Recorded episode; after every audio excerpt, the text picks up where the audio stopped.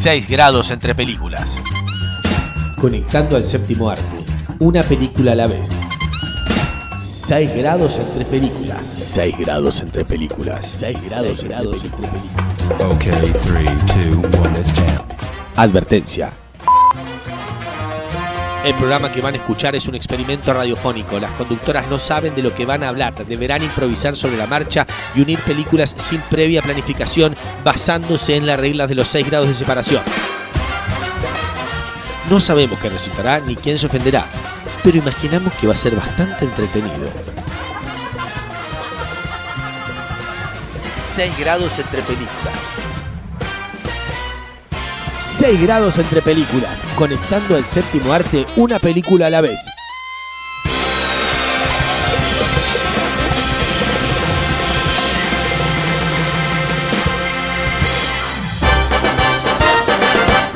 Oh, oh, oh. ¿Qué está pasando?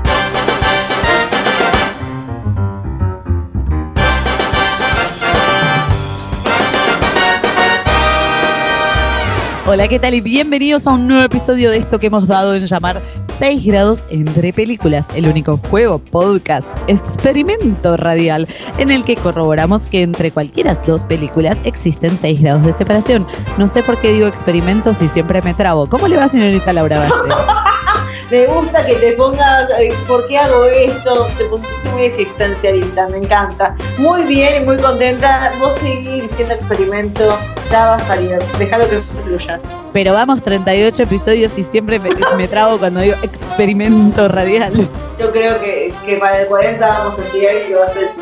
Todos nos vamos a sentir como que llegamos a un logro muy importante. Así que seguí, seguí con esa magia. Bueno, espero que todos los que estén del otro lado de los auriculares o de donde sea que estén escuchando lleguen también hasta el 40 cuando nosotros lleguemos y que me salga la palabra experimento radial. Sí, que te salió ahora, ya está, lo lograste. ¿Viste? Lo logré. Editémoslo para todos los próximos capítulos. Vamos a cortar ese pedacito y lo vamos a pegar. En este episodio número 38 nos desafiamos a conectar las películas.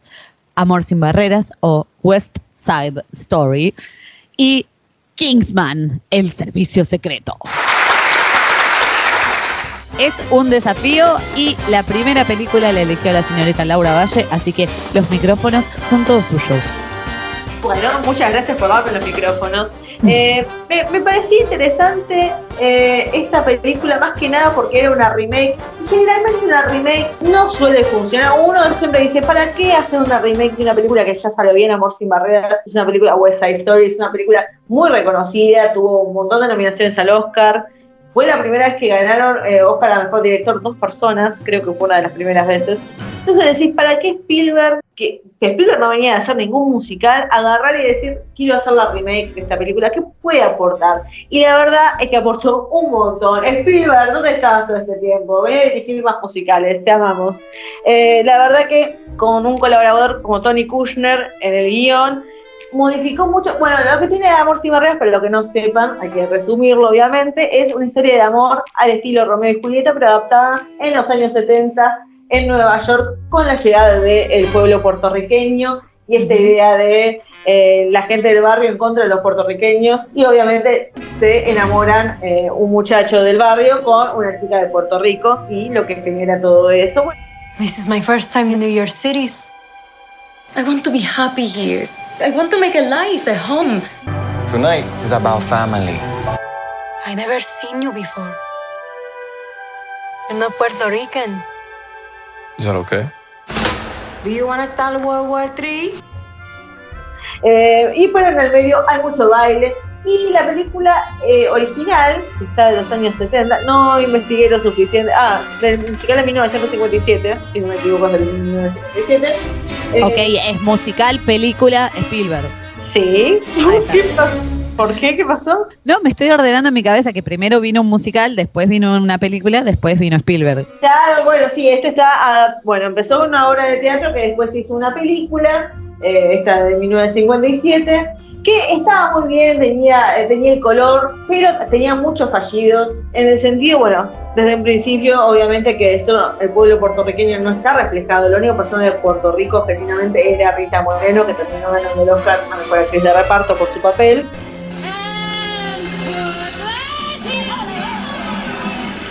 Ladies and gentlemen, Academy Award winner for Best Actress in a Supporting Role from the 1962 Best Picture West Side Story, Rita Moreno. El resto tenías a Natalie Wood pronunciando muy fuerte las R, también tenías, sí, es tremendo. La, la, música en sí, bueno, Stephen Sodenheim y, ay, Leonard Bernstein, que son un dúo emblemático en el género musical, eh, por letrista y por la música. Eh, está muy bien las canciones, pero la voz, porque también no cantaba, bueno, Rita Moreno tampoco cantaba, creo, varias de sus partes. Eh, usaron una cantante que está todo bien con esa piba, eh. la verdad que no le dieron el reconocimiento que merecía, no me gustaba mucho la voz. Y además, bueno, además del tema de la representación que hay mucho, eh, me gusta mucho porque se sentía como muy chata la película cuando uno la ve, porque es una gran escena musical, pero la cámara se mantiene, mientras que en Spielberg va, viene, te muestra un ángulo, te muestra otro, como que pone mucho dinamismo a la situación la escena donde se conocen por primera vez Tony y María, que son los principales de esta película, se veía como medio raro, a mí nunca me gustó y me parece que Spielberg lo hace muy bien, obviamente es Spielberg, eh, es una leyenda, si no lo hace él bien, ¿qué hacemos? Y también me gusta eh, que él agarró y le agregó cosas que, que ayudan a la trama, como por ejemplo esta segunda historia de que están en un barrio que está siendo remodelado para poner grandes edificios y es como que ambas, ambos bandos se ven eh, afectados por esta situación. O sea, están de acuerdo en algo. No, no, pero creo que eso aporta a la animosidad entre los dos, de esta idea de quién se va a quedar acá, ustedes o nosotros, porque sentís que están siendo atacados los dos por igual. Hay una parte que el personaje de Ansel Elgort directamente dice, estamos acá porque no tenemos otro lugar para donde ir. Y ahí entendés un poco, no para justificar, pero entendés un poco este odio entre ellos le agrega también un personaje que en la original es como un, está medio por ahí y le, le, aporta mucho para un final que es mucho más trágico. Y también otra cosa que yo estaba mirando, diferente, porque uno tiene que hacer el juego, ves la, viste la original, ves la remake, empezás a hacer el juego de las diferencias. Obvio. Eh, hay una canción muy conocida que se llama I Feel Pretty. En la original, en la película original, esta canción la canta María al día siguiente de haber conocido a Tony como que está enamoradísima. Claro, I feel pretty, oh so pretty. I feel pretty, so witty and gay, and I pity. Bueno, Solo quería hacerte cantar. I feel pretty, oh so pretty. I feel pretty and witty and bright, and I pity any girl who isn't me tonight. Pero nada, Spielberg lo que tiene es que, bueno, Santos, que no me Julieta, si no lo saben, jodanse. Eh, hay un enfrentamiento donde matan al hermano de María y Tony está involucrado en eso, que algo que yo no, igual lo voy a decir, no importa. Inmediatamente después de que pasa esto, María está, está cantando I Feel Pretty, lo cual le agrega un tono muy trágico a la canción porque ella está muy feliz, piensa que está todo bien en su vida y nosotros como espectadores sabemos que en realidad dentro de muy poco tiempo se va a enterar que las cosas no están tan bien y le agrega mucho a la, canción. Algo que yo dije, wow, Spielberg, maestro de, las historias, realmente me, arrodillo ante ti. Pero no, en realidad Spielberg lo único que hizo fue mantenerse fiel a la obra de teatro, que era exactamente lo que se hacía en la obra. Pero igual me parece que cómo cambia una canción respecto al lugar donde vos la ponés, sí, es verdad. Es verdad. Y así, es, con varios musicales dentro de, la película, que creo, me parece, no te digo que wow, mi película favorita en el mundo, pero debo decir que disfruté mucho esta adaptación. Eh, las actuaciones me parecieron muy buenas todas. Eh, esta chica principal que hace de María, que se llama Rachel Segler, bueno, va a tener una carrera maravillosa, te eligió Spielberg, hacía 19 años, qué envidia. Y bueno, también... Los protagonistas son desconocidos, o sea, los busco, los miro y no los conozco, ¿no? Los miro, bueno, yo, bueno, a Rachel Segler y Adriana, Ariana De Bose, que hace el papel que hacía Rita Moreno en su momento, son realmente desconocidas, porque creo que este es su primer papel en Hollywood. Ansel Elgort sí es reconocido, también tenés a Rita Moreno, que, que vuelve para hacer otro papel diferente. Lo cual es increíble, esta mujer creo que tiene 90 años y estuvo en la... Bien. La verdad que una genia Rita Moreno. Y salió con Marlon Brando en un momento. Así Apa. que una vida maravillosa tuvo. Qué hermoso dato de color que acaba de aportar, señora. Hay algo que me llama la atención. ¿Por qué Spielberg decide? O sea, claramente, no, no sé, o sea, él puede hacer lo que quiera, ¿no? Porque yo no, no soy Obvio. quien para juzgar a Spielberg, pero es raro que decida adaptar un musical sobre puertorriqueños. Esto es todo muy extraño. Es fascinante porque él dijo que él era fanático de West Side Story. Él miraba cuando era chico la película todo el tiempo. O sea que Ah. descubrimos esta faceta de Spielberg que realmente quería hacer. Y lo más bueno es que él agarró y dijo, yo quiero diversidad. Y algo que también se critica en Hollywood es que usan mucho la gente, de- cuando hablan de diversidad, es gente de color de piel clara. O sea, es, eh, no, no quiero decir café con leche, pero eh, gente de, de piel más clara, pero Sí. diferente. Y acá tiene eh, de todos los aspectos, porque tiene también eh, el personaje de Ariana, que es Anita, tiene un tono más oscuro que el de María. O sea que realmente se puso las pilas en Spielberg y dijo, voy a traer diversidad a Hollywood, y lo hizo. Ah, Pero hay que- tampoco, tampoco que parezca diversidad forzada como, bueno, tengo un negro, tengo un oriental, tengo un café No, con no, leche. no.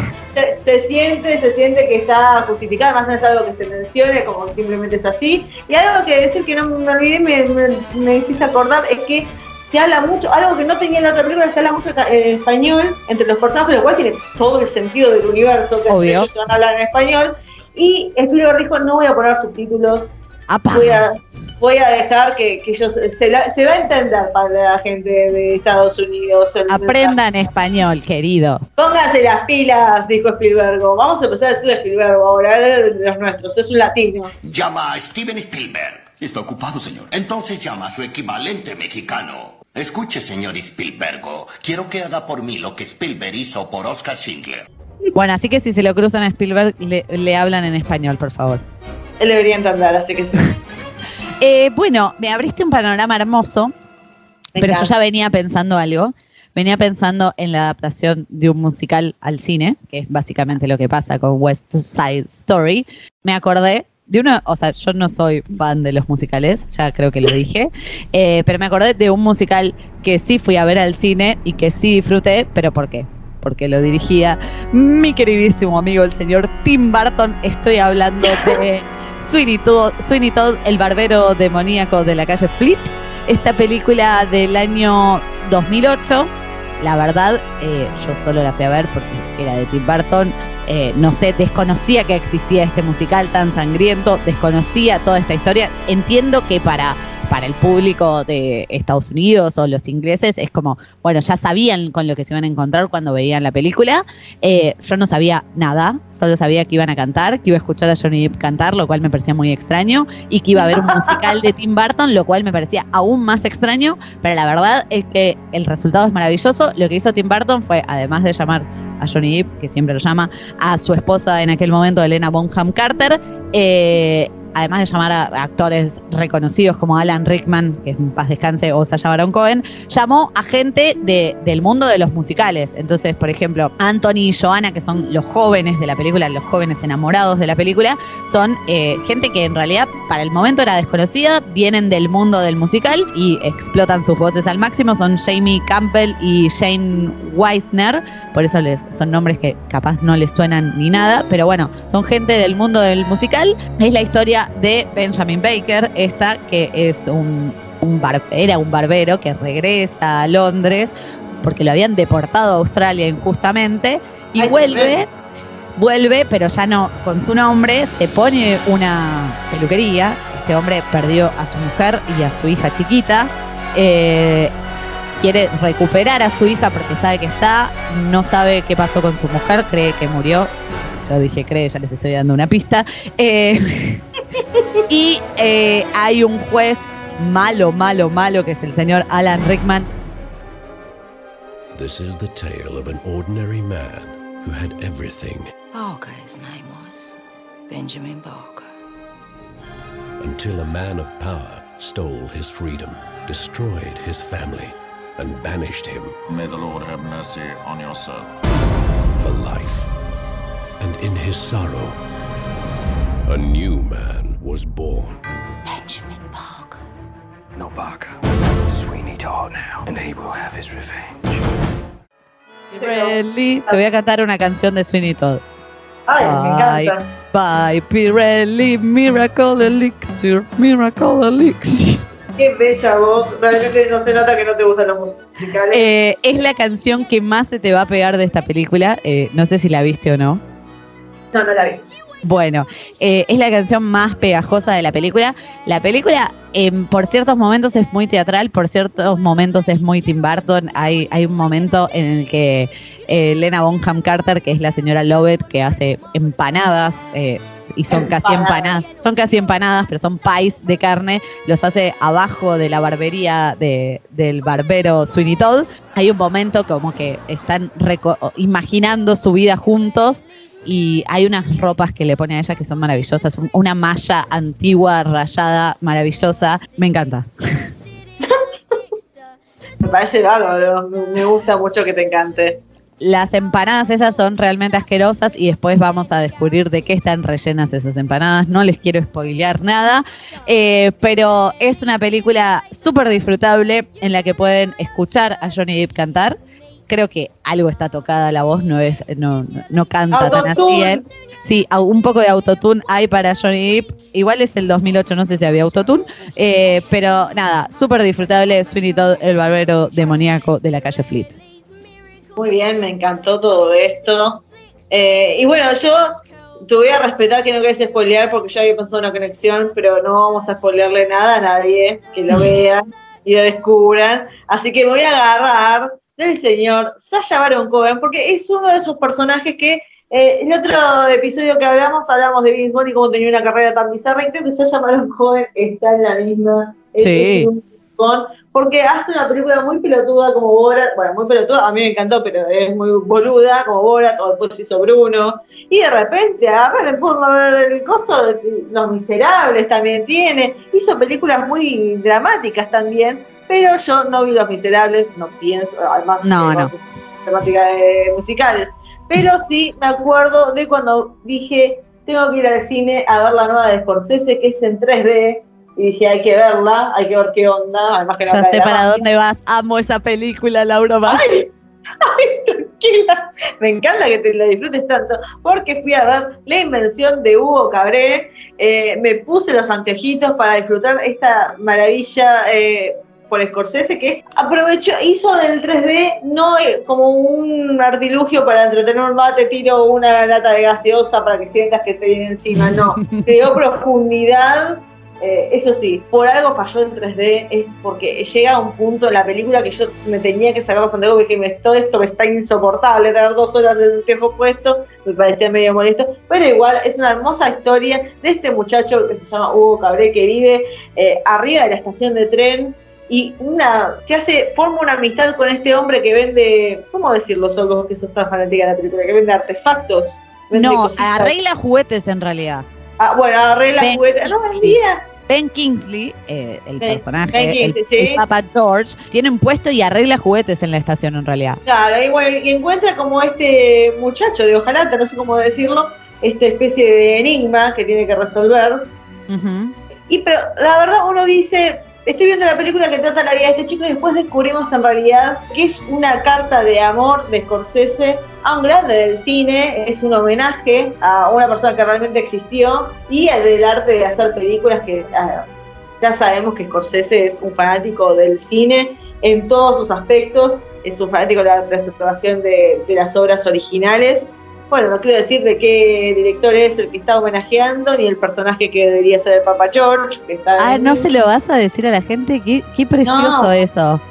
No, no, no vamos a decirlo, que lo disfruten, que lo vean y, y se den cuenta, pero realmente me parece que, que ver eso en la pantalla grande, así en 3D, ese homenaje que se hace, y varios momentos de la película con el tren, cuando como que vas a chocar contra la estación y demás, los hace muy bien. Es lindo ver a Scorsese haciendo otra cosa que no sean eh, ciertas películas que ya estamos acostumbrados a que él haga, no porque las haga mal, sino porque simplemente eh, Jugátela todo- por otra cosa. Eh, a mí me Claro. encanta, me encanta esta película. Le, le amo. Le amo. Y bueno, y ya está Sasha Baron Cohen, que hace eh, de un policía que creo que en un momento hay una escena en la película llegando al final que me causó mucha gracia y dije yo te acepto Sasha Baron con esta faceta nueva y además digo qué buena onda porque el tipo hizo una película medio boluda y de repente te llama Scorsese diciendo sí aparece en mi película pero obvio What's your name, boy? Hugo. Hugo Cabret. What is that? I think it's a message from my father. This is a treacherous place. Do you understand? Estoy buscando conexiones y todas, todas me llevan a Tim Burton. No sé por qué. Todas trabajaron con Tim Burton y todas me llevan a Tim. Burton y quiero salir de ahí porque eh, eh, ya vine de ahí, así que no tendría mucho sentido. pero es cierto porque Chloe Grace Moretz estuvo en la película de Barton Asa Butterfield también estuvo en la de En Miss Peregrine, sí señora. Lee estuvo en Willy Wonka Eh, voy a ir con la señorita Chloe Grace Moretz y la película con la cual yo la conocí. Estoy hablando de la película Kick-Ass, dirigida por el señor Matthew Bond, que hace poco, pará, hace poco yo leí sobre este señor. que ¿Cuál fue su última película? Ah, no, no, porque Pará. no puedo hacer eso. No, Ay, no, es muy fuerte, Sol. claro, porque me salteo pasos. No, igual, igual, pará. Antes de seguir, momento. ¿Qué? Vamos a decirlo. Ya, ya ganamos. Ya hicimos la conexión. Claro, porque O sea, ya está.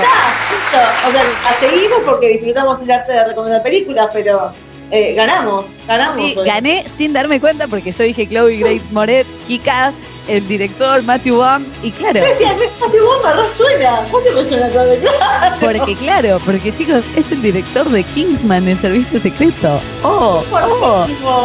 Entre todas las películas a veces hay cuatro grados de separación, no sé. Igual si nos ponemos a pensar seguro que antes podíamos haber encontrado otra conexión. O sea, es así el juego, es así de maravilloso que se pueden hacer seis, se puede hacer en cuatro, se puede hacer en tres, se puede hacer en dos. Así que esto va acorde a la magia de, de este podcast. Bueno, ¿querés que, vos viste Kikas? ¿Querés que hablemos de Kikas? Obvio, hablemos de Kikas, me encanta. How come nobody's ever tried to be a superhero? Dude, if anybody did it in real life, they'd be dead in like a day. Comic books had it wrong. Any ordinary person can be a superhero. Kikas, que es una película que cuando salió en el 2010 eh, fue como, wow. Eh, parecía como un chiste de a las películas de superhéroes. Me burlo de las películas de superhéroes. Llamo a Nicolas Cage. Porque claro, si total Nicolas Cage acepta cualquier papel. Eh, y al final terminó siendo una película súper violenta. Yo quedé muy sorprendida con lo violenta que es porque nadie me avisó. Nadie le dijo, che, cuidado. La verdad que no me acuerdo tanto de la película. ¿Tan violenta era? Sí, o sea, empieza de una manera que parece eso, parece una burla a las películas de superhéroe, un pibe normal que, que de golpes eh, se vuelve medio superpoderoso, pero no tanto, o sea, tiene un, un accidente en el brazo y después tiene más, tiene mucha fuerza, y después conoce a Nicolas Cage y a su hija, Chloe Grace Moretz, que son Big Daddy y Hit Girl, que son como superhéroes, ellos viven como superhéroes y están detrás de una banda de, de malvados y mafiosos y no sé qué, y se juntan todos y todos tienen disfraces y todos, pero viven en el mundo normal en el que vivimos nosotros, no viven en el mundo de los Avengers. Y, y me acuerdo, sí, me acuerdo al final. Me acuerdo también está. Ay, este pibe, ¿cómo que se llama? Que está después. el que estuvo en Superbad. Christopher Mintz Place, Exactamente, que también hace el amigo boludón. McLovin, ¿o no? McLovin, claro, pero hace como que seguía más, más o menos esa racha, pero un poco la cambió, sino, bueno, se transforma como en el malo de la película, Sí. intentándose a Kikas. No, me, me pareció, y muy bien por la por Nicolas Cage también, porque su- es, es divertido. Ya como cuando me dijiste el nombre Big Daddy me empecé a reír, porque es medio bizarro, es muy bizarro. Bueno, está también, eh, o sea, el protagonista, Kikas, es el actor Aaron Taylor Johnson, que eh, es el hermano de la bruja escarlata de los Avengers. Ex, ¿Es el hermano de la Bruja Escarlata? No, El- Aaron Taylor Johnson no, es Evan Peters el hermano de la Bruja Escarlata. Bueno, Evan Peters también está en Kikas. Sí, sí, por eso te digo, o sea, te- Pero Aylor- Aaron Taylor Johnson me dice que está en la era de Ultron. en la era de Ultron, claro, porque él hace, claro, es así, claro, tenés razón, los dos hacen de la misma persona. Claro, porque Evan Peters Sí. es el, el que eh, Quicksilver es Quicksilver en em, ¿Qué más los X-Men, mirá Sí. todo lo que estamos descubriendo. Es, es Quicksilver en los X-Men y Aaron Taylor Johnson sería Quicksilver, pero no le dejan ponerle ese nombre en la era de Ultron y es el hermano de em, Elizabeth Olsen. Exactamente. Es Wow. Pietro Máximo. Ahí fuerte. está, ahí está. Mirá qué maravilloso. Igual toda la gente de esta película hizo como. También está el, el chico este Clark Duke, que si te digo el nombre capaz no lo conoces, pero me acuerdo de él en la película en la que viajan en el tiempo con el jacuzzi. Ah, yo sé, que te encanta esa película. Tu película favorita. No, no, bueno, no. No, ya la has mencionado. Ya la encanta. mencioné antes, eh, pero es maravilloso todo el mundo que abrió la película Kikas. También está Mark Strong, que el director eh, Matthew Vaughn va a volver a llamarlo para Kingsman. Todos los caminos conducen a Kingsman, Laura Valle. Es que es muy fuerte porque yo eh, no sé cómo decírtelo. Aaron Taylor Johnson está en Kingsman el origen. Ah, pará, le acabo de ver esa película yo. ¿Dónde está Aaron Taylor Johnson? Hace de Archie Reed. ¿Te Ah, sí. Pará, pará, pará. Todos los caminos conducen a Kingsman, Laura Valle. Esto nunca pasó. suena? Esto es muy fuerte. Es una señal de algo. No sé de qué. Después voy a pensar de qué es esta señal. Pero sí, sí, es fuertísimo. Es muy Wow, wow. Wow, Eh, wow, wow, wow. Wow, wow, wow. Eh, ¿Querés agregar una película más o ya vamos al final? No sé qué decirte. Eh, voy a mencionarte una de Aaron Taylor Johnson que a mí me gustó mucho que se llama Animales Nocturnos. Ajá. Que, eh, bueno, es esta película dirigida por Tom Ford, que es este eh, diseñador de moda muy conocido que se adentró en el mundo del cine eh, para hacer eh, un hombre normal, un hombre, un hombre normal con, con Colin Firth y esta fue su segunda película con Jake Gyllenhaal, Amy Adams, eh, también está este muchacho Aaron Taylor Johnson, Michael Shannon, Isla Fisher, que también es la mujer de Sacha Baron Cohen porque todo tiene que ver con todo hoy. Y Sí. cuenta esta historia de eh, Jake Gyllenhaal y Amy Adams, eran una pareja, se separan, años después él le manda una copia de su primer libro y ella empieza a leerlo y se siente muy identificada, hay cosas que ella siente que son un ataque hacia ella. Es interesante, pero para mí la escena que realmente me muestra que Tom Ford es un gran director, que, que debería intentar hacer más películas, es una escena que involucra a Aaron Taylor Johnson porque mientras ella lee una historia, eh, se adentra esta familia que está en un viaje y se ven acorralados por un grupo de, de personajes. Uy, es la única, es hasta, hasta ahí vi yo esa, esta película, perdón, porque después no pude seguir, es mucho. es mucho, es muy incómoda, es una situación de mierda y realmente uno dice, qué, qué momento horrible que estoy pasando y realmente te hace sentir ese momento, el impacto que tiene y las consecuencias de eso y yo creo que, que es una gran escena con una muy buena actuación de Aaron Taylor Johnson que Sí. creo que estuvo hasta nominado a los Globos de Oro por su papel, pero bueno, quería mencionarlo porque bueno, ya que estamos, ahora Taylor Johnson, y ahora vamos a hablar de Kingsman. Perfecto. Eh, no, posta, eh, no me acordaba de esta película porque no la terminé de ver, llegué hasta justo esa escena y dije, no, esto es mucho para mí. Está muy bien, me parece bien, hiciste correcto. Bueno, si la quieren ver, está en Amazon Prime Video. Está a todos lados, me parece muy bien. Estamos todos lados. Bueno, y la conexión ya la dijimos, porque todos los caminos conducen a Kingsman. De Kikas podés saltar directo a Kingsman, podés pasar por Ar- Aaron Taylor Johnson y eh, conectarlo con la precuela, te diría, de Kingsman, porque eh, Kingsman, de Kingsman es la precuela. La primera de todas estas, con la que empezó Matthew Wong, después de hacer Kikas, cuando ya todo el mundo más o menos tenía idea de quién era, él también hizo X-Men primera generación, porque todo también, porque ya hablamos de los X-Men. Todo tiene que ver con todo. En el 2015 saca esta película que era un poco también, o sea, cuando la plantearon como de qué se trataba, parecía una burla a todas las películas de James Bond. De hecho, hay muchas cosas de las películas de James Bond porque se trata de agentes secretos y un villano muy malvado. Y entonces vos decís, bueno, es, es eso, es- se burló de los superhéroes en Kikas, se va a burlar del mundo de los eh, agentes secretos en Kingsman. Pero también tiene eso, tiene una cuota exageradísima de violencia.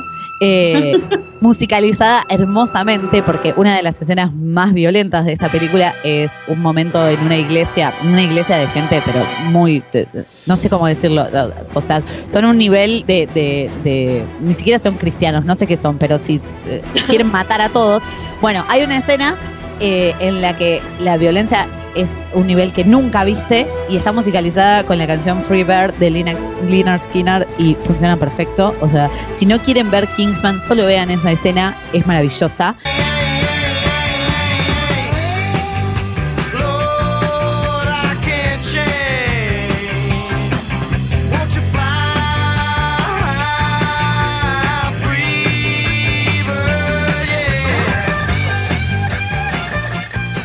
Esta película está basada en un cómic que se llama The Secret Service. ¿Qué más les puedo decir de esta película? Bueno, tiene su secuela eh, del 2017, Kingsman, El Círculo Dorado. No, no está tan buena. eh, si quieres, no la vean esa. Tiene su. pre- No, no, no, que iba a decir, esta de esa película que tendría que haber existido una y ya está, y dejarlo ahí y disfrutar del éxito de esa película. Exactamente. eh, la precuela, esta que sacaron el año pasado de Kingsman, no la dirige ya Matthew Vaughn, pero te diría que está muy bien. eh, es una excusa el nombre. Tiene que ver, pero no tanto, porque no se trata de ese tipo de agentes secretos. Eh, Kingsman está protagonizada por eh, el galés Taron Hector, Egerton, perdón, que en ese momento nadie mucho sabía quién era. Él es Eggsy acá y va a ser como el nuevo superagente secreto, el nuevo Kingsman. Está hermosamente protagonizada también por el señor Colin Firth, interpretando a Harry Hart, por el señor Michael Caine, por el señor Samuel L. Jackson y como ya les dije antes, por Mark Strong. Eh, son, todos hablan, todos hablan en un inglés británico maravilloso que le queda perfecto. Eh, Ay, mezclamos, me mezclamos un poco de espionaje, un poco de acción, un poco de comedia, un poco de comedia negra, un poco de violencia, un poco de sangre, eh, con un presupuesto de 94 millones y recaudamos 414 mil millones. ¡Ay, mierda! En esta película, el- Emma Watson quiso ser la única mujer que hay, eh, Kingsman, agente secreta, que es Roxy. No se lo dieron a ella el papel, se lo terminaron dando a Sophie Cookson, que también era una desconocida, pero el director dijo: No, no, no, Emma Watson no, anda a ser de Hermione. Eh, No jodas, Emma Watson. él igual daba, porque nada, su, su inglés británico también funcionaba. El señor Colin Firth, debo decirles, hizo el 80% de sus escenas de acción, y son muchas. Ahí. Entrenó un montón para, para ser este agente secreto bien vestido, porque si hay algo que caracteriza a los Kingsman es que son caballeros por sobre todas las cosas, bien vestidos, correctamente vestidos. Hay homenajes a James Bond. Samuel L. Jackson, que es Valentine, que es el malo malísimo de la película, habla también de James Bond en la película y de los malos de James Bond. Y eh, algo que el director descubrió viendo las películas de James Bond era que siempre los malos tenían como una característica en la que te dabas cuenta que iba a ser el villano y que capaz si no lo veías sabías que era ese. Bueno, acá le agrega a Samuel L. Jackson a hacer cesear cuando habla. Entonces él cesea cuando habla. ¿Qué más les puedo decir de esta película? Para mí es maravillosa. Yo cada vez que la están dando la dejo porque me encanta. Me parece hermoso. y Me encanta el camino que hace Exy para convertirse en un Kingsman. Me gusta mucho y además lo llevó al hipermega estrellato de este pibe que después terminó siendo, bueno, no nominado al Oscar, pero casi que fue nominado al Oscar eh, por hacer Delton John y muy merecido y la película es muy entretenida como vos decís, realmente te sorprende que sea tan buena, por no decir esto va a ser medio una pavada, pero muy Eso es lo que pasa, eso es lo que pasa. No, no le pedís nada a la película cuando la empezás a ver, no esperas nada y después te sorprende justamente por eso, porque no esperas nada. Así que no les quiero agregar expectativas al pedo, ¿no? Claro, no hagamos lo que estamos diciendo que hay que ir con expectativa, no vaya con nada, es una película de mierda. Véanla y sorpréndanse. Véanla y sorpréndanse si no la vieron. Está por todos lados, la dan todos los días en el cable, eh, si es que Ay, todavía sí, tienen cable. Si es que todavía tienen cable, la dan todos los días. Disfrútenla. Como nosotros disfrutamos este episodio, que todavía no lo puedo creer porque nunca nos pasó en 38 episodios, eh, sin darnos no. cuenta que en el- la película número 4 ya teníamos la conexión con el final. Es tremendo, la- realmente fuimos bendecidas y tenemos que disfrutar de esta bendición.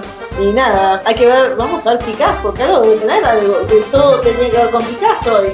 Claro, todo, eh, Kikaz es la puerta de entrada a todo, pero les voy a recordar las películas de las que hablamos hoy. Hablamos de Amor sin barreras, West Side Story. En realidad Laura Valle vio la primera y la remake, así que pueden ver las dos, ¿o no? Obviamente, hagan el juego las diferencias, también totalmente Después seguimos cantando con Sweeney Todd, después nos fuimos a Francia con la maravillosa Hugo Cabret, después fuimos con Kikaz y después eh, la perlita de Laura Valle con Animales Nocturnos, si la quieren pasar un poquito mal. Y después eh, Kingsman, el servicio secreto de la película de Matthew Vaughn, que todos los caminos nos llevaron a ella. La estoy buscando. Decirle que está en Netflix porque la voy a poner a ver ahora, nada más para poder decir que estoy viendo que cada. La, que abre las puertas al universo. Increíble. Estoy muy A ver, ya, porque este podcast brinda servicios también. ¿A dónde la pueden ver? Pues no está en ningún lado. ¿Qué te dice esto? ¿Hay algún mensaje? Ahora la voy a tener que piratear porque todo lo que hablamos, casi todo, está en stream, menos la película que hizo la conexión cósmica. algo, hay ahí, increíble. Algo hay, Laura Valle, pero lo dejaremos para el próximo episodio. Ha sido un placer compartir este momento con usted. El placer ha sido todo mío. Gracias a todos por escucharnos. Síganos, así se enteran cuando viene el próximo episodio, porque nosotras no lo sabemos. Eh, sepan que entre las películas hay seis grados de separación, pero entre nosotros hay solo uno. Adiós. Adiós.